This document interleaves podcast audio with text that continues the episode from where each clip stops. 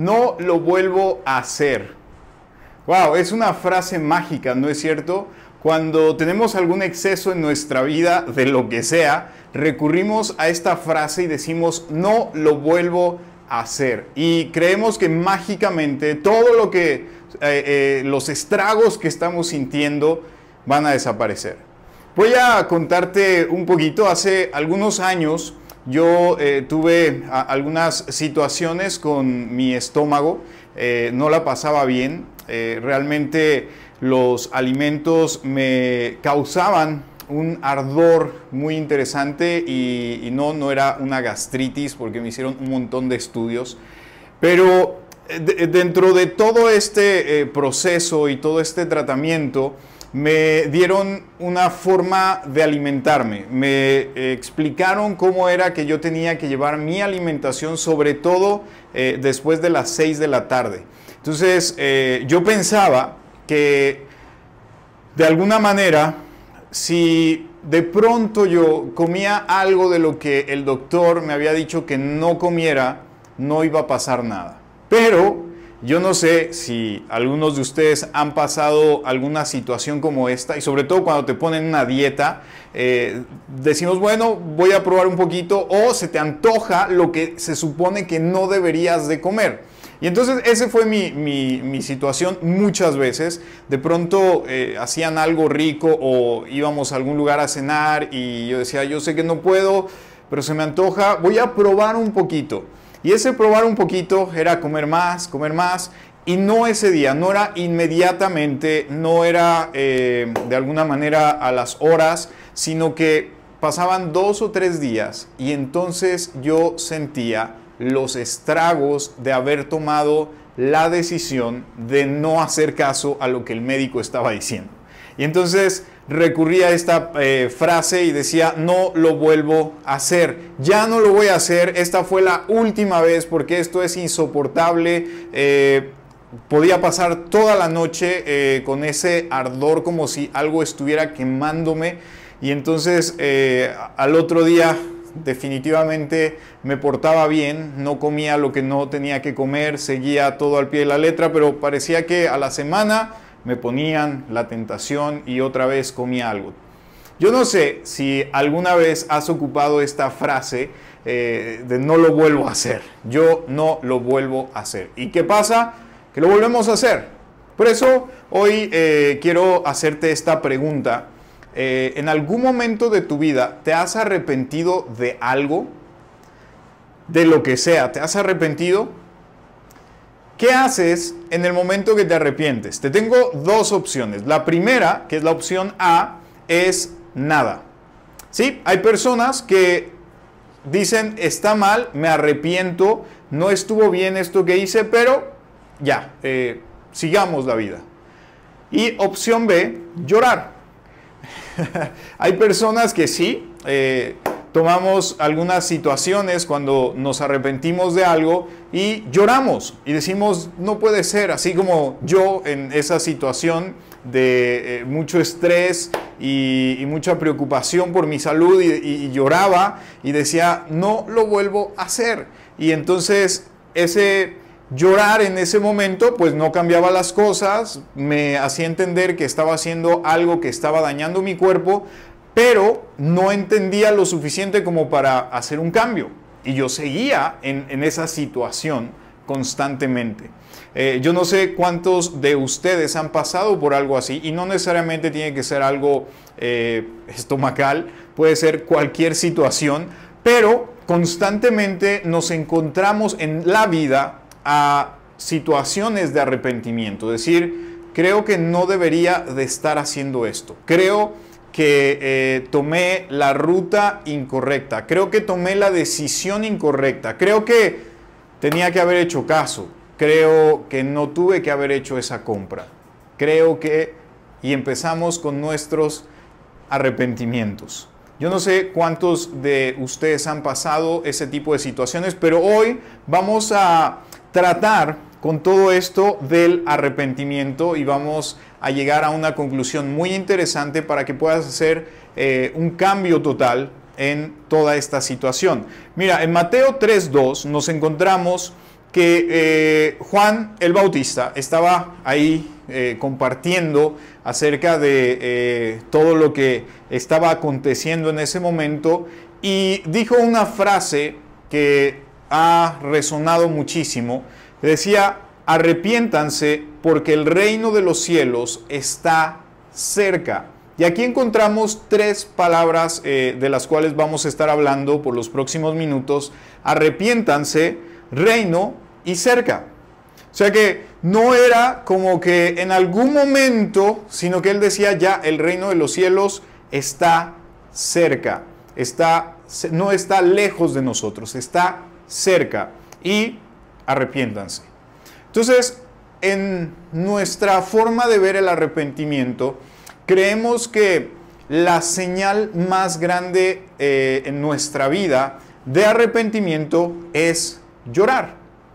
Sí, eh, creemos que tirarnos al piso, eh, llorar y decir no lo vuelvo a hacer, perdóname Dios, ya no quiero seguir este estilo de vida, ya no quiero seguir de esta forma. creemos que esa es la, la forma más genuina de nosotros mostrar arrepentimiento. Pero dime algo y no me vas a dejar mentir. ¿Cuántas veces has escuchado a una persona llorando decir no lo vuelvo a hacer y al otro día, a los tres días, después de que pasó eh, la situación, lo vuelve a hacer. Y tú dices, ¿cómo es posible que lo vuelva a hacer? Y es más, a veces te dices a ti, ¿cómo es posible que lo estoy volviendo a hacer? Eh, te voy a, poner un caso, a veces eh, me decido a no comer azúcares porque esa es mi debilidad, eso es algo que yo veo algo dulce y, no puedo parar, no, no puedo negar, no me, eh, no puedo negar, no puedo decir, no, no, no, yo no, es algo que me encanta y, de verdad a veces digo, hoy no voy a probar nada eh, con azúcar, voy a, mantenerme, creo que es bueno desintoxicarme de vez en cuando, no es que lo quiera dejar de por vida, pero es bueno desintoxicar de vez en cuando y entonces aparecen las galletas. Y, lamentablemente eh, mis pies y mis manos y mi boca no me hacen caso. Y entonces eh, mis pies me llevan a donde están las galletas, mis manos las toman y mi boca las disfruta. Así que eh, eso pasa. Y, de pronto, después de comerme esa galleta, digo, ¿qué estoy haciendo? ¿Por qué comí esta galleta? No tenía que haberme comido esta galleta, pero ya de pronto la otra mano trae la siguiente galleta a la boca. Y entonces sigo. Y al otro día digo, bueno, pues ya eh, creo que esta semana no lo, logré, voy a esperar el lunes para poder intentarlo otra vez. Y así estoy en un círculo vicioso de arrepentimiento. Por eso hoy quiero hablarte de tres tipos de arrepentimiento. Tres tipos de arrepentimiento que te pueden ayudar. Y mira, en el griego arrepentimiento significa un cambio de actitud, un cambio de mentalidad, de forma de pensar. Eso es lo que significa en el griego, o de propósito en la vida. Es decir, el rumbo que llevas cambia por completo, porque sabes que no es el rumbo que deberías de llevar. Eso es el arrepentimiento. Eso es lo que encontramos eh, con respecto al significado de la palabra arrepentimiento. Si te das cuenta, eh, quizá llorar, quizá tirarte al piso, sentirte culpable, sea parte eh, de los síntomas de que puedes llegar a un arrepentimiento, pero lo vas a notar cuando tienes ese cambio de mentalidad, cuando cambias tu forma de pensar y tu forma de pensar cambia con respecto a tu identidad, a quien tú eres. Ahora, vamos a ir eh, desglosando y desmenuzando esto. Primer tipo de arrepentimiento es el arrepentimiento cinematográfico, así lo puse acá. ¿Cuál es ese arrepentimiento? El que parece que te estás arrepintiendo de algo, pero realmente estás actuando solamente. Eh, ¿Cómo te puedes dar cuenta de este tipo de arrepentimiento? Y creo que es uno de los más comunes eh, que vivimos a diario. Eh, número uno, ni lo intentas porque parece imposible. Es decir, sé que estoy comiendo eh, azúcares que posiblemente no debería de comerlos, no porque me hagan daño inmediatamente, pero a futuro podrían causar estragos en mi vida. Y entonces eh, es imposible dejar los azúcares. No, no, no. Mejor ni le intento. O sea, ni siquiera me voy a sentir mal por irme a comer el próximo paquete de galletas. No lo intento. Me sigo. Eh, segundo, lo intentas, fallas y sales corriendo. yo, yo he estado ahí. Y no sé, quizá mañana o más tarde vuelvo a estar ahí. A veces te sientes así como que, ok, voy a intentarlo, no voy a comer esa galleta, te la comes y dices, imposible hacerlo ya. Seguimos comiendo galletas, no pasa nada. Entonces, ese es el segundo eh, punto en el que tú puedes darte cuenta si estás en un arrepentimiento cinematográfico. O sea, estás actuando como que pronto sí, de pronto no, y ahí estás. Eh, tercer punto que te va a ayudar a identificar si estás en esta etapa es que logras de momento algo y después lo dejas. Llevo una semana, llevo dos semanas, llevo tres semanas sin comer galletas y de pronto me como una galleta. Y entonces, en lugar de decir, oye, llevabas tres semanas sin comer galletas, te has comido una en tres semanas, lo has hecho bien, sigue adelante, dices, vámonos de aquí. No tiene caso volverlo a intentar. Y entonces te quedaste ahí. Entonces ahí es donde ese arrepentimiento eh, de alguna manera te lleva a un círculo vicioso donde te arrepientes, intentas, fallas y entonces te alejas. Después te sientes motivado y dices voy a volver a intentarlo y lo vuelves a intentar, vuelves a fallar y ese círculo está ahí dando vueltas. Y de pronto, ah, parece que hubo un resultado, pero se ve opacado por la mayor cantidad de fallas que por haberlo logrado. Entonces tenemos ahí esa situación y podemos estar toda la vida en ese círculo. Y creo que eso es justo lo que no queremos. Queremos realmente llegar a ese cambio de mentalidad. ¿Cómo podemos cambiar esa forma de pensar? ¿Cómo puedo hacer eh, ese cambio en mi vida? Ese es el punto al que queremos llegar. Segundo tipo de arrepentimiento es el arrepentimiento obligado. Te sientes obligado a cambiar. Sientes que eh, lo que hay a tu alrededor se está moviendo tan fuerte que necesitas cambiar. Es decir, eh, de pronto escucho a mi mamá decir, oye, como que engordaste un poco, eh, después veo a mi abuelita y me dice, hey, como que te estás poniendo más cachetón. y escucho a otra persona decir, oye, como que te ves diferente. Y después, y esto es casos de la vida real, me subo un taxi, casualmente conozco a esa persona y esa persona cuando empiezo a platicar con él me voltea a ver y me dice, ah, eres tú, ni te reconocí, como que has engordado un poco. Y yo dije, wow, para que no me reconociera es porque definitivamente aquí hay un problema.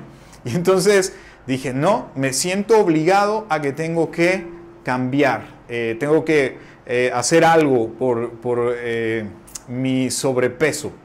Y entonces empecé e intenté hacer un cambio, pero obligado por qué? Por lo que hay de manera externa.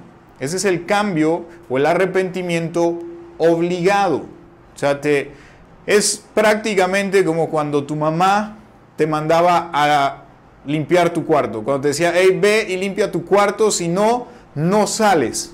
Y entonces tú limpiabas el cuarto no porque eras una persona limpia, sino porque estabas obligado a limpiarlo o estás obligado a bajar de peso, o estás obligado a hacer ciertas cosas y, ciertas acciones, pero que realmente tú no sientes como que son parte de ti. Entonces, uy, me arrepiento de no haber limpiado mi cuarto ayer o antier porque ahorita ya me estoy perdiendo una hora de estar con mis amigos. O me arrepiento eh, de no haber eh, hecho ejercicio antes porque eh, estas personas son muy crueles y, me hicieron sentir mal. Y estás en ese arrepentimiento que es obligado. Y entonces una dieta, si tienes, voy a decirlo de esta manera, las dietas buenas, las, las dietas buenas realmente te enseñan a alimentarte bien.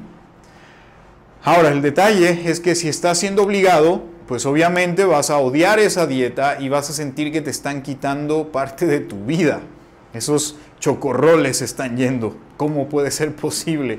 Entonces ahí tenemos eh, esa situación donde estamos eh, obligados a hacer ese cambio. Orden. Mira, yo no sé si eh, conoces al primo de un amigo que en ciertos lugares, pongamos su trabajo, es muy ordenado. Pero cuando llegas a su casa hay un desorden total. Y entonces tú dices, eh, como que aquí algo no checa. ¿Por qué? Porque está obligado a mostrar una cara al frente en su trabajo, en su oficina, en su negocio. Pero en casa, como se cierra la puerta y muy pocas personas pueden ver lo que hay detrás de esa puerta, pues no hay tanto orden como lo hay en el trabajo, en la oficina. ¿Por qué? Porque es obligado. Entonces se está eh, de alguna manera tratando y obligando de cambiar de pensamiento en ciertos lugares. Entonces eso pasa mucho también con nuestro comportamiento. Entonces, estás obligado. De hecho, yo no sé si les ha pasado eh, que hay, hay, momentos incómodos donde, hey hijo, ven, deja darte un abrazo y deja darte un beso. Y el hijo en público te dice, papá, pero pues si tú nunca haces eso conmigo, ¿por qué lo estás haciendo ahora? ¿Por qué? Porque te sentiste en el momento obligado a hacerlo. Entonces, eso definitivamente tampoco va a llevarnos al cambio de mentalidad, a nuestro cambio de actitud, nuestro cambio de ver y vivir la vida. Eso nos va a mantener ahí atados. Entonces, yo no sé eh, hasta este punto si esto que estamos hablando lo conoces, lo has vivido, lo has experimentado. En lo personal, yo lo he experimentado muchas veces y muy probablemente lo seguiré experimentando porque a veces como que no entendemos. Pero por eso eh, quiero compartirte algo que puede hacerte descansar con respecto al arrepentimiento. Y esto es el tercer tipo de arrepentimiento que es un arrepentimiento genuino. Oye, Gerardo, ¿cómo puede ser un arrepentimiento genuino? ¿Eso quiere decir que de pronto eh, hago un cambio y ya? No, porque a veces queremos hacer cambios que eh, todo el mundo diga, hey, Gerardo ha cambiado radicalmente. Eh, vean cómo lo está haciendo. Y ese es un detalle que nos lleva a vivir en ese círculo vicioso, porque creemos que nuestra vida tiene que cambiar en un instante. Creemos que tiene que ser eh, de momento todo el cambio. Y la realidad es que muchas cosas llevan su proceso. Y ahí es donde eh, tenemos que aprender a descansar. Y es donde viene un arrepentimiento genuino. Es ahí donde todo empieza a verse diferente. Mira esto. Quiero eh, Primer punto para entender este arrepentimiento genuino. Dejas de intentar, escucha bien, en los primeros dos arrepentimientos, el cinematográfico y el obligado, tú estás intentando ese cambio. Tú dices, tengo que hacer un cambio y tú lo estás intentando. Acá, en el arrepentimiento genuino, tú dejas de intentarlo y comienzas a vivirlo. Empiezas a vivir ese arrepentimiento, ese cambio en tu vida lo empiezas a vivir y lo empiezas a disfrutar. Ya no es una pesadilla, ya no es una obligación, ya no es algo que tengas que actuar, ya es algo que tú lo vives y lo estás disfrutando. Mira esto. El arrepentimiento genuino nos muestra que el sistema con el que estamos tratando de hacer los cambios en nuestra vida no es el sistema correcto no es el sistema que nos va a hacer cambiar. Y cuando hablo de sistema, estoy hablando de su reino, de la forma en que se hacen las cosas. Y voy a eh, explicarte a través de unos gráficos cómo es que esto puede pasar. Porque hasta que llegues a este punto, voy, voy a decírtelo de esta manera. Tú puedes tomar un día y decir, creo que esta casa está completamente desordenada, voy a tomarme todo el día, eh, ahora que estamos en cuarentena, eh, bueno, ya vamos por el segundo round, ¿verdad? De la cuarentena. Eh, ahora que estamos así, déjame tomar un día o dos para dejar esta casa súper limpia, porque la verdad sí está muy descuidada, cosas tiradas por todo. Oye, mira, esa envoltura de esos chocorroles es de la edición pasada. ¿Cuánto tiempo llevan ahí en el piso? Y entonces decides limpiar. Pero, ¿sabes algo? No hubo un arrepentimiento ahí, porque a lo mejor dos semanas después la casa está exactamente igual. O tu cuarto, o tu oficina, o lo que sea. Entonces, esos dos tipos de arrepentimiento te llevan a eso. Actúas y después regresas a la normalidad, o lo que es tu normalidad. Actúas y regresas a la normalidad. Es decir, eh, tomando el ejemplo de lo que yo hacía, eh, de pronto dejaba y comía bien, como me lo había indicado el médico, y de pronto volvía y comía lo que no tenía que comer. Y ese era el, el ciclo constante. Pero cuando hay un arrepentimiento genuino, lo estás viviendo, esa habitación, ese cuarto, quizás sí llegue un día en que dejaste eh, un par de cosas en el piso por ya el cansancio, qué sé yo, pero es algo que ya te incomoda. Dices, no, no, no, esto ya no es eh, parte de mi naturaleza, creo que esto debe estar ordenado de manera diferente. Creo que eh, ya lleva dos días ahí eso tirado, hay que recogerlo. Entonces ya te sientes diferente, ya no te sientes cómodo con el tiradero, ya te sientes incómodo, ya no te sientes cómodo comiendo cosas que sabes que te están dañando y ahora empiezas a comer las cosas que eh, te hacen bien. Y mira, eh, quiero leerte eh, unos textos acá. Mateo 3.8 dice, continuando con respecto a lo que Juan estaba ahí eh, compartiendo de arrepentíos, eh, que el reino de los cielos está cerca, dice acá, eh, en el 8, adelantándonos un poquito, dice, haced pues frutos dignos de arrepentimiento. Es decir, tu arrepentimiento va a ser notorio, se va a notar ese arrepentimiento, ese cambio de mentalidad. ¿Cómo lo vas a notar? Mira, Gálatas 5:22 nos habla acerca de esto. Mas el fruto del Espíritu es amor, gozo, paz, paciencia, benignidad, bondad, fe, mansedumbre, templanza. Contra tales cosas no hay ley. Interesante, ¿no es cierto? Ahí está. Gerardo, eso es... Oh, Gerardo. No, no, no, eso es pesadísimo. ¿Cómo le voy a hacer? Tranquilo. Quiero que veas eh, esta ilustración. Esto lo puse ahí eh, con este título que dice Mi sistema. Si te fijas, en, el centro, el, epicentro de querer hacer cambios, de querer arrepentirme bajo mi sistema, funciona de esta manera. Están mis acciones. Si yo cambio mis acciones, entonces mis resultados van a ser diferentes y por ende, si mis resultados son diferentes, voy a tener una identidad diferente voy a ser otra persona.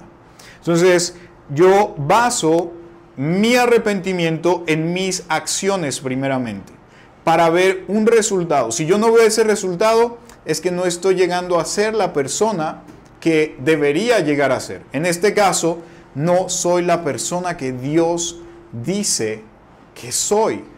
Entonces tengo que regresar a mis que a mis acciones y tengo que cambiar mis acciones, tengo que ser más radical. Y ese es un problema porque nos mantiene en ese círculo constante, porque estamos basando todo en nuestro sistema y nuestro sistema nos lleva al esfuerzo propio y ese esfuerzo propio nos lleva a estas acciones que hasta el día de hoy posiblemente no te han dejado ningún buen sabor de boca. Entonces, tenemos que entender que no es bajo nuestro sistema, sino que es en el reino que se ha acercado. Ese reino que está entre nosotros, que está en nosotros. Mira esto, Juan 12:24 nos explica un poquito acerca de esto. Dice, de cierto, de cierto os digo, que si el grano de trigo no cae en tierra y muere, queda solo, pero si muere, lleva mucho fruto. Es decir, en tu naturaleza, en tu reino, eh, en tu forma de ver la vida, quizá tener amor, gozo, paz, paciencia, benignidad, bondad, fe, mansedumbre, templanza, es algo imposible. Es algo que tú dices, no, esto es demasiado. Pero dice Juan que si ese grano de trigo no cae en la tierra y muere, queda solo. No hay fruto, no hay algo, eh, no hay un proceso ahí. Pero si muere, lleva mucho fruto.